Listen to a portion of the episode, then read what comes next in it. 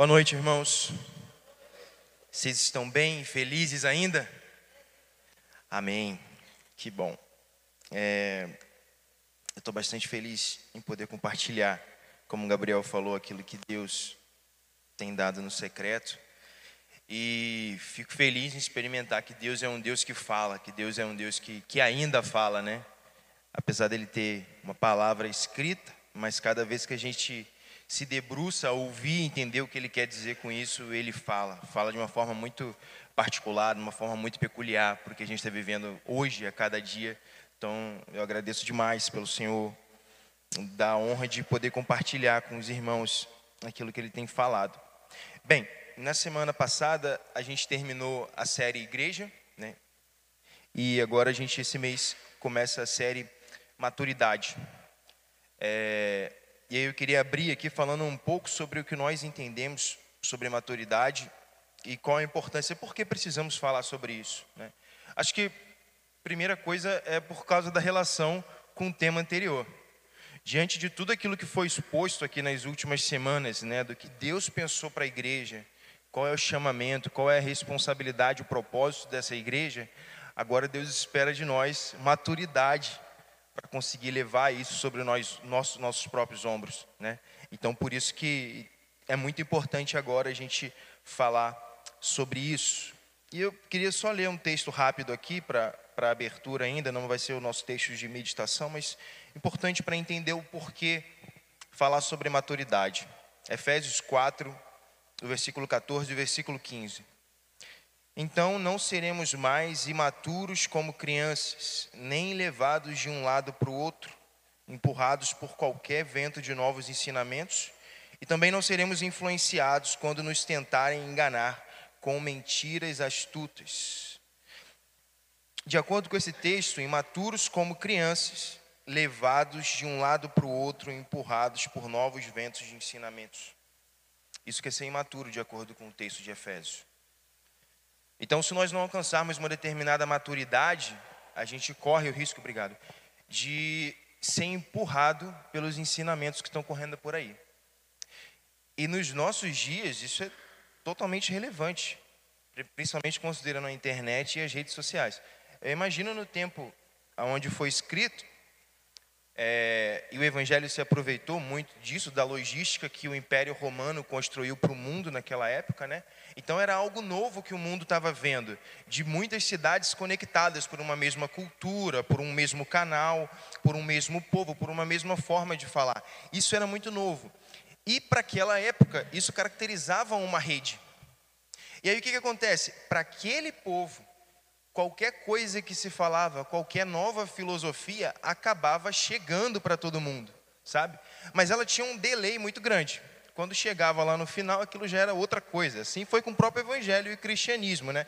Por isso, por exemplo, que você tem o cristianismo meio que vestido com uma roupagem parecida em cada cidade que ele foi pregado, né? E assim também era para as novas filosofias. Chegava lá, aquela pessoa ouvia uma nova verdade e aquilo influenciava a vida dela. Essa é a preocupação de Paulo. A preocupação de Paulo com essa velocidade, a velocidade de carroças numa via do Império Romano. Essa é a preocupação de Paulo com as novas, com os novos ensinamentos. E a preocupação dele em que a forma de se blindar contra isso é somente a maturidade. E aí você aprende a discernir. Agora eu imagino quão desesperado Paulo estaria se ele estivesse vendo a internet e as redes sociais nos nossos dias. Onde o cara pensa uma coisa, ele posta. E foi. E todo mundo recebeu. Principalmente se é um cara relevante, se é um cara que tem muitos seguidores. O que ele pensa, todo mundo recebe. Nós recebemos de imediato. Que desespero Paulo teria nos nossos dias. Imagina, Cara, esse povo precisa crescer. Porque qualquer maluco que postar qualquer coisa, se eles não forem maduros, eles vão carregar isso e vão enxergar isso como verdade. E aquela verdade vai ter não sei quantos milhões de seguidores. Caramba, como isso é para os nossos dias? Como maturidade é um tema para os nossos dias? Para viver um cristianismo sadio, então, para que a gente não seja levado por ventos de doutrinas. E cá entre nós, né? quantas doutrinas diferentes a gente tem hoje, né? Quanta gente falando tudo em termos de, de, de teologia, né? Cara, e o mais doido é que você vê pessoas falando totalmente, coisas totalmente contrárias, com a Bíblia nas mãos e dizendo que aquela é a palavra de Deus. Como nos blindamos sobre isso? Então, por isso precisamos falar sobre maturidade. Por outro lado, também, a imaturidade nos impede de avançar no conhecimento de Deus. Então, Jesus falou na sua última oração que a eternidade é conhecer a Deus. A imaturidade nos impede de fazer isso. A gente vai ler o texto de, de, Hebreus que vai mostrar como essa dinâmica acontece, mas a gente fica privado dos mistérios do Senhor das profundezas dele. Amós fala que a gente tem que conhecer e prosseguir em conhecer. É isso que Deus quer para a gente. Mas se formos imaturos, não conseguimos prosseguir. Ouvimos o, o, o rudimento ali do, do evangelho e ficamos limitados a isso. Então, por isso, precisamos amadurecer. E uma coisa muito importante que a gente precisa ter como referência é que, a gente até falou isso no, no estudo de discipulado: tempo de casa não traz maturidade. Cara, isso precisa estar muito pavimentado antes da gente começar. Boa parte aqui tem tempo de casa, e quando eu falo tempo de casa, é tempo de cristão, não tempo de redil. Só para a gente ter uma referência. Quem tem mais de dois anos de cristão? Caramba, bastante gente. Quem tem mais de cinco anos de cristão? Ainda continua bastante gente. Quem tem mais de dez anos de cristão? E aí a gente reflete. Tenho tempo de casa. Sou maduro. Vamos ver se somos maduros. Ou quanto somos maduros, certo? Vamos lá, vamos começar o texto. Vamos refletir em Hebreus, capítulo 5 e capítulo 6. Abre comigo aí sua Bíblia de papel, de celular, o que você tiver. Abre aí. Hebreus capítulo 5, vamos começar no capítulo 11, no versículo 11, perdão.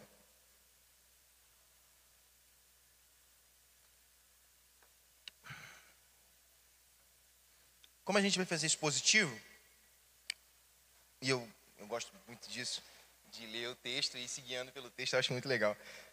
De ouvir a Bíblia falando com a gente. É assim que eu faço no meu secreto e fico maravilhado. Mas antes eu queria então botar o contexto da carta, né? Então a carta, o escritor de Hebreus está escrevendo aos Hebreus, que estavam passando por um momento muito peculiar. Eles estavam sendo perseguidos, muito possivelmente foram expulsos de Roma, estavam sendo ferrenhamente perseguidos. E o que, que acontece? Alguns deles estavam voltando e eles estavam começando, alguns dos cristãos, estavam começando a flertar com o judaísmo de novo. Bem, ser cristão está muito difícil, o caminho está muito complicado, e se a gente voltasse para Moisés? E se a gente voltasse para a lei? E se a gente voltasse para os nossos irmãos no judaísmo? Também falava de Yahvé, também era Deus. Então, poxa, será que a gente não seria bom? Não teria tanta perseguição? A gente não teria tanta pressão? E ainda assim estaríamos no caminho de Yahvé, a pessoa que eles conheciam como divindade. Então, esse é o contexto. Por isso o escritor escreve para esses irmãos. Também muito peculiar para os nossos dias. Ora, Quanta pressão nós temos para vivermos um outro cristianismo, para vivermos uma outra verdade. Como eu disse no começo, tem muita gente falando muita coisa. Então você, a gente sofre uma pressão para viver um cristianismo mais fácil, um cristianismo voltado para a legalidade, ou um cristianismo voltado para uma hipergraça. Aquilo que você esteja precisando nesse momento, você tem uma versão da verdade evangélica customizada para você sabe? E aquilo te oferece, te faz uma oferta, vem para cá, é mais fácil por esse caminho. Aí tem muita perseguição, aí tem muita pressão. Vem de volta para cá, volta para cá. Cara, o mundo está aí, volta para cá. Quantos de nós não ouvem o mundo todo dia falar para a gente, volta para cá? E temos que fazer um esforço para nos mantermos firmes na verdade do Senhor. Então, essa carta, o que nós vamos ler, é para você, para os nossos dias, porque o convite é o mesmo ainda. Precisamos saber como lidar com isso. É nesse contexto que o escritor aos Hebreus fala sobre maturidade. Vamos ler o versículo 11. Há muito mais que eu gostaríamos de dizer a esse respeito, mas são coisas difíceis de explicar, sobretudo porque vocês se tornaram displicentes acerca do que ouvem.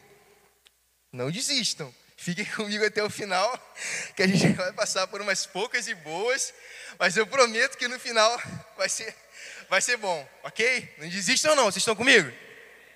Amém, vamos lá sobre esse mesmo versículo, ele começa falando a mais a esse, sobre esse respeito, que respeito é esse, sobre o que, ele está falando? E os capítulos antes, ele está falando só sobre Cristo, revelação de quem Jesus é. Ele vai falar sobre Jesus é o Filho de Deus, Jesus é maior que os anjos, Jesus é o homem perfeito, Jesus é maior que Moisés, Jesus é o descanso prometido, Jesus é o sumo sacerdote eterno. Então ele está falando sobre revelação de quem é Deus, na pessoa do Filho. É disso que ele está falando. Então ele vem escrevendo cinco capítulos, é muito incrível. Se quiser, depois medita sobre a carta, é muito legal. Ele vem falando quem Jesus é.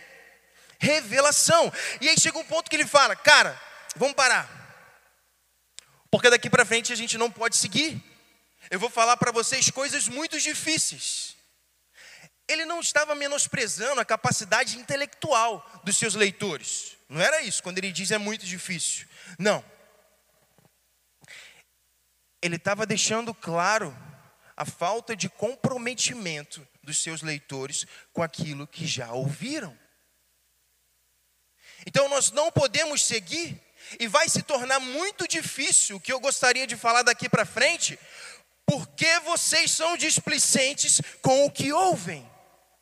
É difícil avançar no conhecimento de Deus quando aquilo que já ouvimos não internalizamos, quando somos displicentes com tudo aquilo que Deus já nos confiou, é difícil explicar próximos passos. Displicente, aquele que demonstra descaso, falta de empenho no que faz, desatento, descuidado, desinteressado. Era disso que o escritor estava acusando, estava denunciando os irmãos hebreus. Vocês não honram o que vocês ouviram, vocês são displicentes, vocês não se dedicam a praticar e entender tudo que vocês já ouviram, e por isso seguir daqui para frente é difícil. Cara, porque as verdades de Deus, e, e é incrível isso, ateus leem a Bíblia, irmãos, toda, muito mais do que às vezes muitos cristãos, e recitam a Bíblia para contrapor a nossa fé. Você acredita disso, nisso? Com, com sabedoria, não vou dizer com graça porque é demais, mas com sabedoria e com certa lógica. E a gente cristão, se pegar certos ateus com a Bíblia na mão, a gente cristão vai, vai ficar meio. É, veja bem. Então a Bíblia pode ser lida, pode ser entendida, mas a Bíblia precisa ser revelada. E é esse o sentido.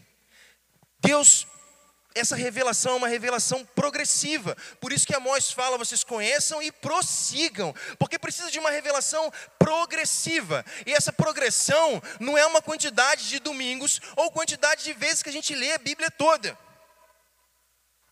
A progressão, ela está ligada em o quanto daquilo que eu ouvi encarnou em mim se tornou verdade, praticada. Agora eu consigo progredir. E o, o, mais interessante, irmãos, é que Deus não nos espera nesse sentido. A gente passou seis meses aqui na Metanoia, nem tinha pensado nisso, falando sobre fundamentos. Falamos sobre quem é Deus, o que é igreja, o que é salvação, falamos muita coisa. Cara, e agora a gente vai ouvir um cara sobre profético. Ele vai chegar aqui e vai ficar o sábado falando sobre o profético. Se nós não tivermos entendido e internalizado em nós quem é a pessoa de Deus que nós explicamos nos primeiros meses, nós vamos perder uma porção daquilo que vai ser falado. Nós falamos sobre o Espírito Santo, lembra? Quem é a pessoa do Espírito Santo? Ora, eu posso ter entendido aquilo que nós falamos, mas se eu não desenvolvi um relacionamento com esse Espírito Santo que nós pregamos aqui em cima, se aquela verdade que eu falei aqui há alguns meses, lembra? De ter o Espírito Santo como aquele que está trabalhando dentro de você, seu amigo, lembra disso? Se isso não internalizou, a gente vai perder uma porção do que ele vai falar aqui nesse sábado. Porque como que eu vou falar de profético sem ter relação com o Espírito Santo? Essa é uma revelação progressiva, e é disso que o escritor está falando. Eu não tenho como falar mais, porque vocês são displicentes. Meu Deus, isso é para mim. Isso é para mim. Quando eu penso, às vezes, no tempo que eu perco, que eu invisto em coisas que não vão dar em lugar nenhum, eu me sinto displicente. Cara, a gente é incapaz de anotar aquilo que está sendo falado. Eu já vi o Tom falar isso aqui várias vezes. A forma como eu estou reagindo ao que eu estou recebendo agora vai dizer muito sobre o que eu vou fazer com aquilo na segunda-feira. E aí é por isso que a gente vive anos de cristãos e a gente a gente sabe o que vai ser falado, a gente até conhece os textos bíblicos, mas eles não encarnaram em nossa vida. Isso que é ser imaturo, segundo o texto de Hebreus. Pessoas que ouvem, ouvem, ouvem, ouvem um pastor, ouvem um profeta, ouvem um evangelista, ouvem um mestre, mas pouco disso encarna na sua vida, pouco dessa revelação entra dentro de nós. É disso que o texto está falando, irmãos. E aí, o próximo passo é muito difícil de explicar, é óbvio. Precisava de um background que não foi construído ainda.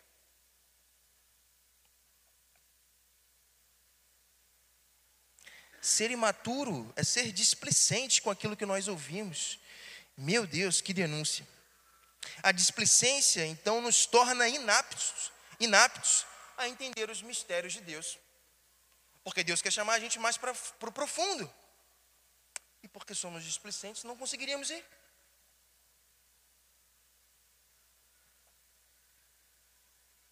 Ouvimos, mas a palavra não encarna. Não nos é revelado a palavra viva. Versículo 12. A essa altura, já deveriam ensinar outras pessoas e, no entanto, precisam que alguém lhes ensine novamente conceitos mais básicos da palavra de Deus. Ainda precisam de leite e não podem ingerir alimento sólido. Vai dar carne para um bebê para você ver a zebra que vai dar. Ele não tem organismo, ele não tem resistência para processar aquele alimento, é muito sólido para ele a essa altura já deveriam de ensinar outras pessoas. Todo o nosso tempo de vida cristã gera uma expectativa de retorno. É interessante, a Nath falou aqui na, na, na reunião de, do, do, do, GD, a gente enquanto igreja é, se doa, a igreja tem vários, é, é, presta vários serviços aos cristãos, não só a Redio, mas a igreja de modo geral, presta serviços aos cristãos que ali estão. Mas há uma expectativa de retorno, sabe? A gente falou na igreja, né, o que, que temos que fazer. Então, todo esse investimento espiritual gera uma expectativa de retorno. E é isso que ele está falando aqui. Olha, a essa altura do campeonato, no tempo que vocês têm de casa, vocês já tinham que estar tá ensinando, gente. Pelo menos os fundamentos vocês já tinham que estar tá ensinando. Mas vocês precisam que alguém ensine de novo. Então, tem uma medida sabe? É por isso que a gente pode falar de maturidade, é por isso que a gente pode falar sobre estar aonde deveríamos estar ou não, porque há uma medida. Ele fala, esse tempo vocês já deveriam. Então tem uma, uma, uma projeção, tem uma expectativa de Deus, do reino dos céus, de onde deveríamos estar em termos de maturidade, de compreensão e prática da palavra de Deus. Há uma expectativa para cada um de nós cristãos. O fruto é a multiplicação. Então ele fala: você divide, deveria de estar ensinando pessoas. E deveriam de estar ensinando pessoas. Percebem um eco daquilo que a gente falou de igreja?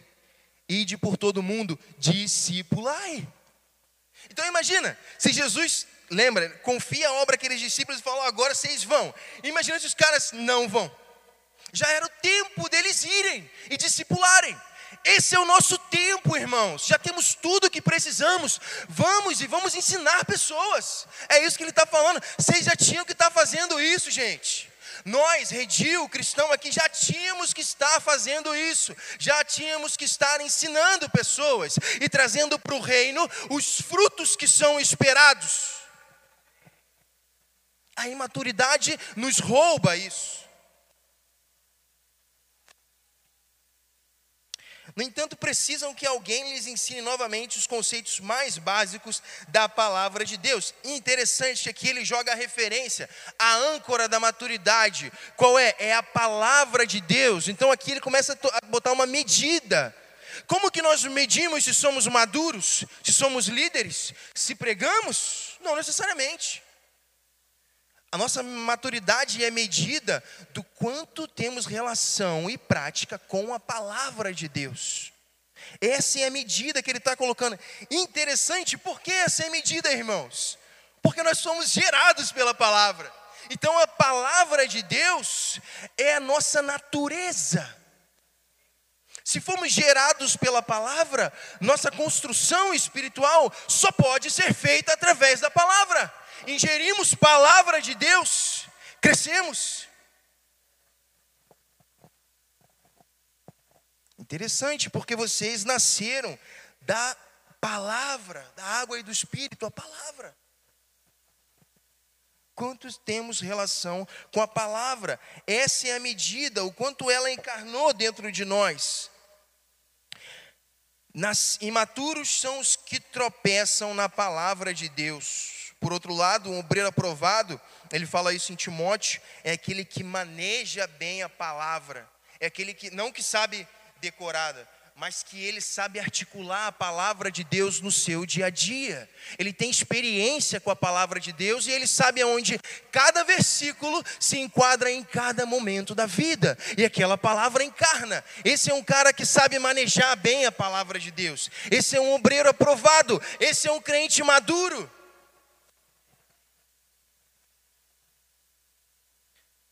Ainda precisam de leite e não podem ingerir alimento sólido. Tem uma frase que diz: Você é o que você come. Os nutricionistas falam muito isso. Cara, como isso é verdade? É bíblico. Deus abona essa frase. Então, se não comemos palavra de Deus, o que somos? Nada. Cristãos medíocres. Se não comemos palavra de Deus. No entanto, se comemos palavra de Deus, nos tornamos a palavra. Olha João, João Batista. Ele entendeu que a profecia era para ele, que haveria de vir alguém que seria uma voz que clamaria no deserto. Eu sou essa voz. O cara encarna a palavra. Cara, quanto que a gente evita fazer isso? Quanto será que a gente consegue ler um texto e falar, ok, eu vou me tornar isso, eu vou ser isso? Que está escrito aqui. O obreiro aprovado é o que maneja bem a palavra da verdade. Ok, eu vou estudar a Bíblia e eu vou ter relação com ela até que eu consiga relacionar a Bíblia para qualquer pergunta que me façam sobre a vida. Se me perguntarem sobre política, eu vou conseguir expressar a palavra de Deus. Se me perguntarem sobre relacionamento homem e mulher, eu vou conseguir revelar o que a palavra de Deus diz sobre isso. Se me perguntarem sobre ensino de filhos, eu vou falar o que a palavra, eu vou viver o que a palavra de, de Deus diz sobre ensinar filhos. É disso que ele está falando. Esse é um crente maduro, essa é a nossa medida. O quanto internalizamos o que já ouviram. Não internalizar é ser displicente. Então a gente, por que não fazemos isso? Não podemos estar comendo coisa mais sólida. Interessante. E aí, por outro lado, ele está falando: olha, vocês tinham que estar tá comendo o que vocês ainda não podem. Cara, imagina alguém de, de 15 anos, de 20 anos que só toma leite. Já viu? E tá caro pra caramba, de repente leite é mais barato que é mais caro que carne. Dependendo da carne que você compre. Cara, já viu, já viu quão bizarro é quando você tem aquela criança de 5 anos pendurada no peito da mãe? Não era para o cara estar tá comendo aquilo ali. Não era. Era para ele estar comendo arroz, feijão, carninha, legume. Cara, é bizarro. Espiritualmente falando, é isso que ele está denunciando para os irmãos hebreus. Vocês estão tomando leite? Poxa, ainda mais vocês que receberam a lei. Vocês, quando receberam o Evangelho, viram a transcrição da lei, viram o cumprimento da lei no Cristo. Para vocês aquilo tem um peso diferente do que para um gentio que estava recebendo um Jesus te ama, ok? Mas quem é Jesus? Quem é Deus? Que negócio é esse de salvação e tal? Os judeus já tinham meio caminho andado. Poxa, esses caras, quando são alcançados pelo Evangelho, eles já têm todo um background cultural que lhes permite entender mais. Vocês, já ouviram várias pregações aqui, que quando o pregador traz lá, ah, isso aqui em grego quer dizer não sei o quê, isso aqui em aramaico, na época, quando ele traz o contexto histórico, como que aquele texto fica mais claro? Né? Agora você imagina para o cara que estava vivendo lá, para o cara que era daquela cultura, pregar o evangelho para ele, é uma coisa. Aí esse cara que já deveria, já tem todo o background, está voltando, cara nossa, nós estamos voltando, irmãos. Quem se alimenta de leite ainda é criança e não sabe o que é justo. Então por que, que ele chama eles de imaturo? Porque eles se alimentam de leite. Por que eles são imaturos? Porque eles não conseguiram avançar. Ainda estão digerindo rudimentos da verdade que lhes foi apresentada. Isso é ser imaturo. Versículo 14 o alimento sólido é para os adultos. Olha que interessante. Qual é a medida? O que é um adulto? Pela prática constante. Prática constante. Caramba. Não muitos vídeos. Não muitos livros. Não muito tempo de igreja. Prática constante. Cara, a gente tem que carregar isso. Se queremos fazer o que Deus nos propôs, a igreja que apresentamos nas últimas semanas, temos que ter prática constante. Prática. Pela prática constante, são capazes de distinguir entre o certo e o errado. Eu falei no começo, quantas coisas ouvimos, como vamos aprender a criticar, a ver uma mensagem no YouTube, a ver um pequeno fragmento que o Instagram nos apresenta, fica abismado com isso, cara um pedacinho ali do negócio, você está passando ali e vem uma palavra, pá, vem uma piada e logo em seguida vem uma palavra.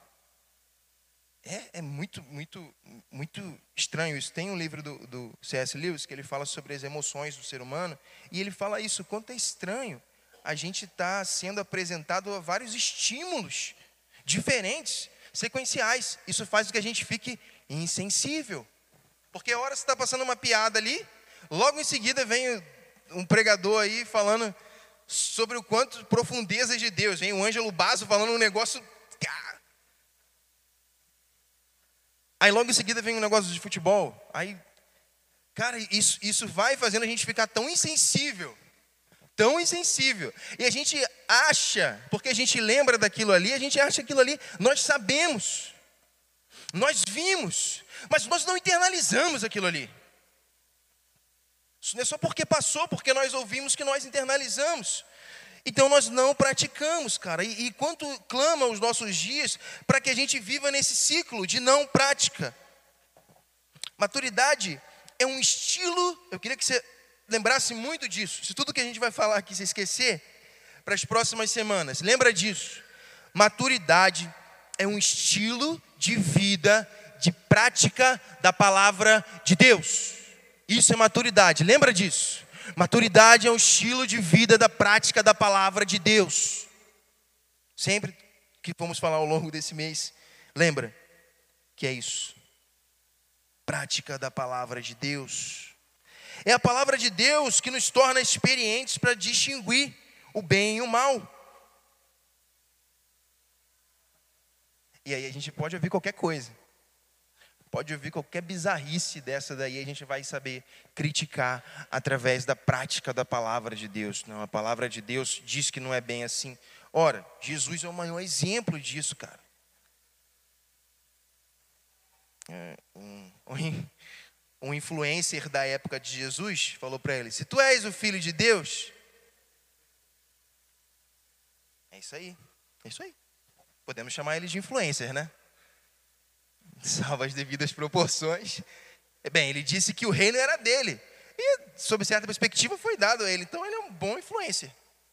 Aí ele chega para Jesus e fala: Se você é o filho de Deus, faz isso, porque a palavra diz que você ia fazer isso. Jesus só pôde contrapor ele, o filho de Deus. Palavra. O filho de Deus fez isso. O filho de Deus. A palavra citou a palavra. Olha que coisa. A própria palavra poderia falar algo novo, não, mas a palavra citou o que já foi dito. Quem é ele mesmo? De tão importante. Tem várias passagens que Jesus demonstra, e os fariseus o, o, ficavam maravilhados com ele, todos ficavam, pela forma como ele dominava as escrituras. E no seu discurso, veja como a palavra é, é, é, redundante falar que a palavra estava internalizada em Jesus, mas como nosso exemplo, a tal ponto de no discurso de Jesus, a palavra estava implícita naquilo que ele está falando. E tudo que nós ouvimos dele, lendo nos evangelhos, a gente vai ver eco de todas as escrituras. Mesmo ele não as citando muitas vezes, mas o eco e o cumprimento está ali. É alguém que teve experiência. Era o Filho de Deus era a palavra e estava no templo aprendendo quando criança. Jesus aprendeu a palavra que era ele mesmo. Que paradoxo. Caramba. Por isso que ele se torna. Por isso que ele encarna. Por isso que cada texto que falava sobre o Cristo, ele diz: Eu vou viver isso. E vive. E aí ele chega diante dos fariseus, lê um texto falando sobre o Cristo e fala: Hoje isso se cumpre em mim.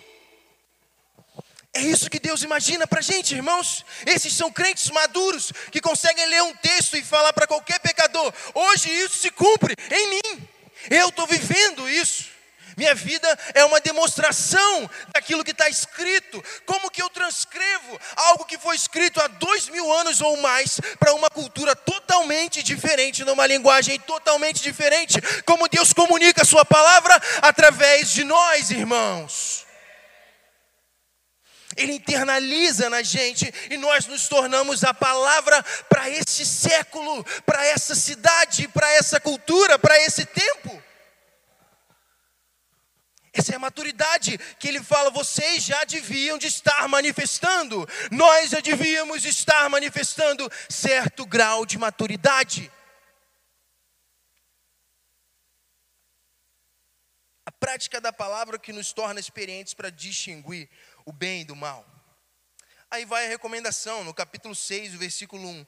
Portanto, então, gente, depois de tudo que a gente falou, deixemos de lado os ensinamentos básicos a respeito de Cristo. Caramba, olha que nível que os caras já estavam, ele está falando dos ensinamentos básicos, tudo aquilo que ele falou, Jesus é o, é o, o sumo sacerdote, filho de Deus, esses são os ensinamentos básicos, esses são os rudimentos. Deixa de lado, não é deixa de lado no sentido de esquecer, é que, cara, você já internalizou, segue com essa verdade, isso já passou, isso já está dentro de você. Agora vamos avançar, então deixa de lado. Voltei aqui.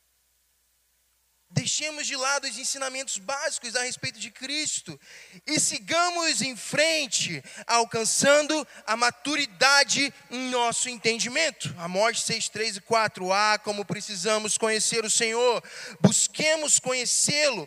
Ele nos responderá tão certo como chega o amanhecer, ou vem as chuvas da primavera. Olha o que, que Deus falou para Amós, anos antes, décadas, centenas de anos antes. Ó Israel, que, que eu vou fazer com vocês? Vocês acreditam que está escrito na Bíblia, em Amós? Olha só.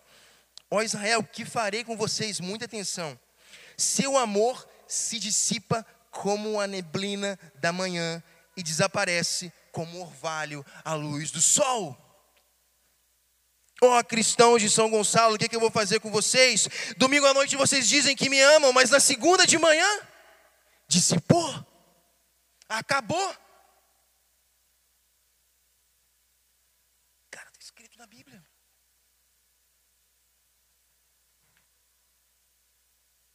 Hebreus 6, do 7 ao 12. quando a terra absorve, a chuva que cai e produz uma boa colheita para o lavrador, recebe a bênção de Deus. Então, tudo aquilo que foi depositado, sermos terra boa, é produzir o fruto adequado, é expressar uma maturidade adequada daquilo que foi semeado. Versículo 8, capítulo 6, versículo 8. Mas se a terra produz espinhos e ervas daninhas, para nada serve, sendo logo amaldiçoada e por fim queimada. Mas a Bíblia e Deus é incrível, né, cara? Ele diz, ele nos despedaça, despedaçará e nos sarará. Aí olha só o que continua falando, amados. Embora estejamos falando dessa forma, na realidade não cremos que se aplique a vocês. Fato de ser uma terra seca e que será amaldiçoada. Temos certeza de que estão destinados a coisas melhores que pertencem à salvação. Caramba, irmãos. Toda essa verdade é por causa de um, o escritor parte de uma certeza do destino que aqueles irmãos têm.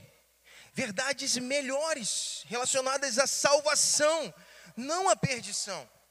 E por isso há exortação à maturidade, porque aqueles homens têm um destino.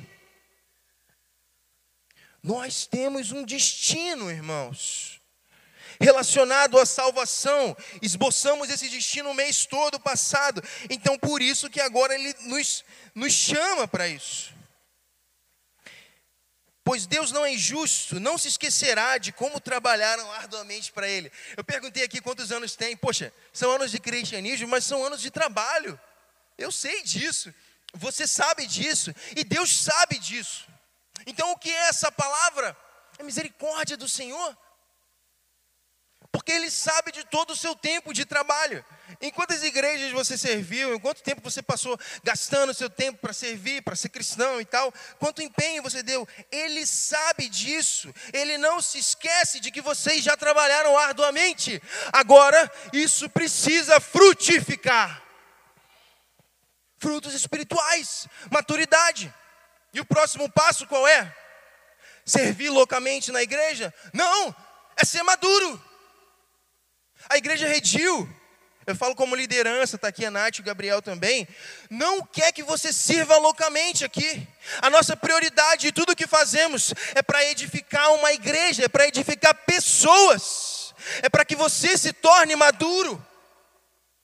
Cada coisa que nós fazemos enquanto igreja é para amadurecê-lo. Queremos que você sirva. É claro que queremos, mas em nosso coração e pelo que oramos toda semana, é mais para que crentes sejam maduros, para que você seja amadurecido, para que o seu relacionamento com Deus se aprofunde, para que você deixe o pecado, para que você consiga avançar no conhecimento por Deus. Nós oramos muito mais por isso do que para que você tenha uma hora livre para fazer qualquer coisa nesse salão.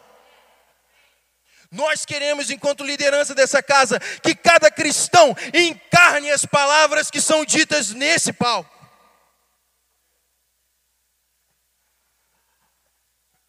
Trabalhamos bastante, não se esquecerá de como trabalharam arduamente para Ele. Eles demonstraram seu amor ao cuidar do povo santo, como ainda o fazem. Nosso desejo é que vocês continuem a mostrar essa mesma dedicação até o fim. Por que essas palavras? Para que vocês não desistam.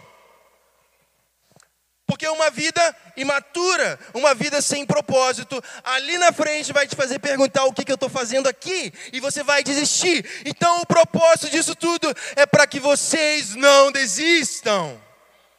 Porque alguém que aprofunda o seu relacionamento com Deus, que amadurece a sua prática das Escrituras, não sente, não é apático, porque cada vez Deus revela algo novo para ele.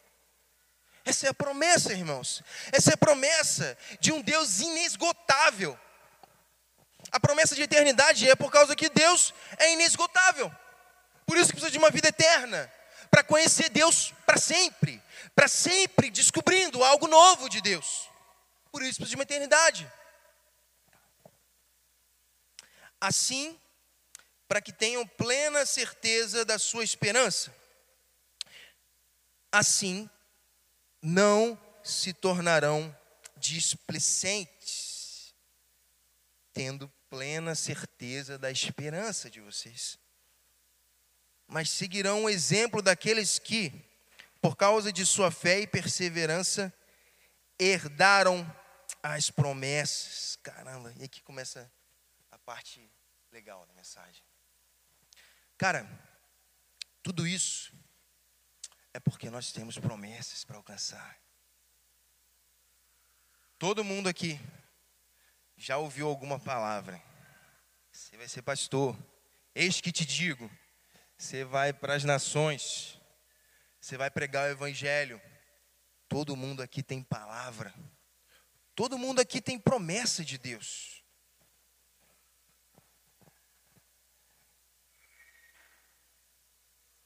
É porque Deus é fiel a essas promessas, irmãos. Sabe? E quando Deus promete, Ele não está falando algo necessariamente que vai ser só ação dele. Ele está te dando uma direção. Então, quando em algum momento alguém chegou para você e falou: Olha, você vai ser um pastor, esse não vai sentar agradecer a Deus e de alguma hora para outra aquilo vai acontecer e você vai se tornar o pastor e vai estar aqui em cima. Não. A palavra de Deus é um direcionamento. Você vai ser pastor. Agora você precisa caminhar em maturidade para se tornar a promessa. Aquilo que você ouviu, você tem que caminhar em direção a isso. E o caminho é a maturidade. Então, por que precisamos amadurecer?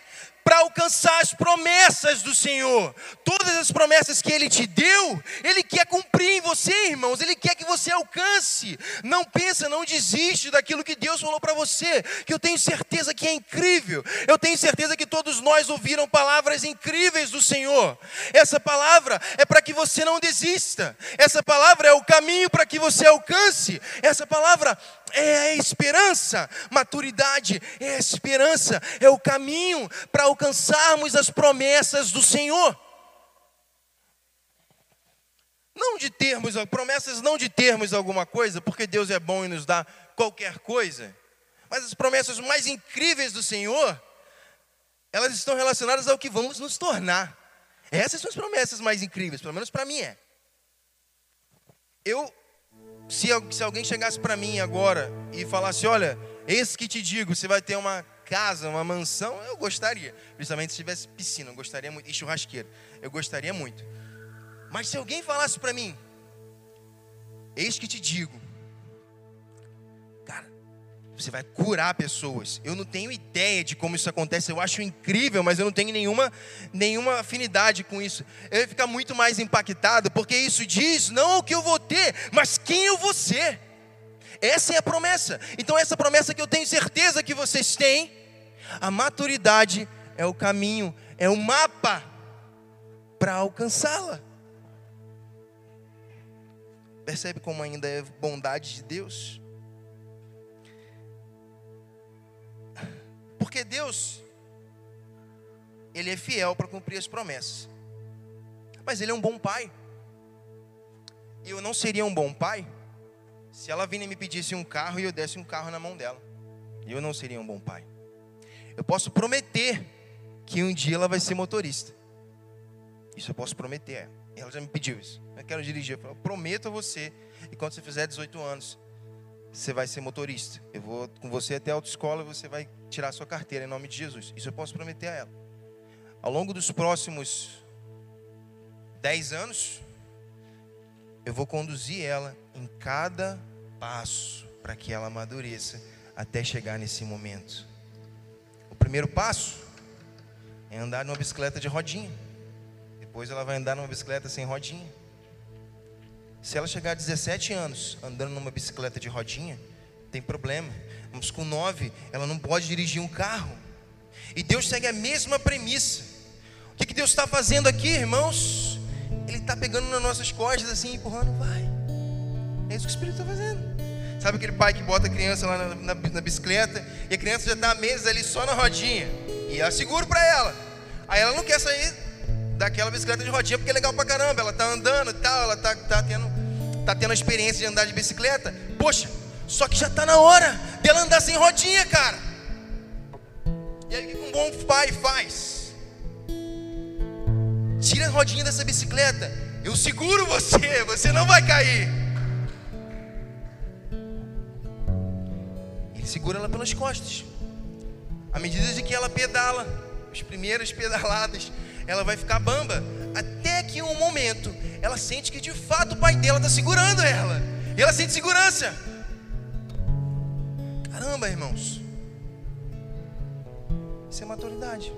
Não é Deus deixando a gente a nossa própria sorte.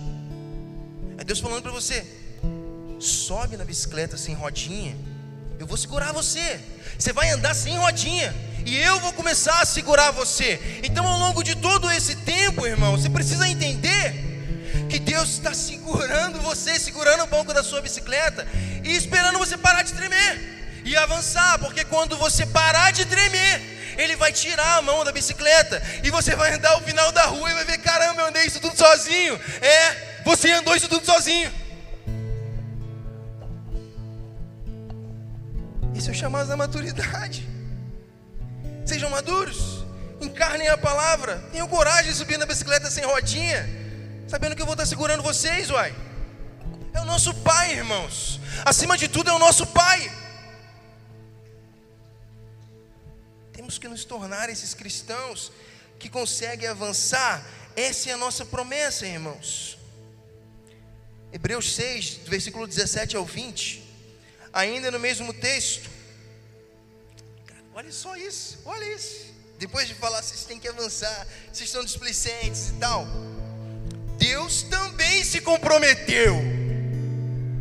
Ele não te deixou sozinho, ele não está falando, ó, oh, vai lá e dá o teu jeito. Não, Deus também se comprometeu com uma promessa por meio de um juramento, para que os herdeiros da promessa tivessem plena convicção de que ele jamais mudaria de ideia. Deus jamais muda de ideia. A promessa que ele fez para você, ele não muda de ideia, irmãos. É o mesmo, o objetivo é o mesmo. Talvez ao longo dos próximos 10 anos, a promessa que eu fiz para Lavínia dela se tornar uma motorista, eu possa falhar, porque eu esqueço, porque eu não sou um pai perfeito. Mas Deus, Ele não esquece, e por isso Ele julga pela coisa que Ele jura pelo que é maior em todo esse universo.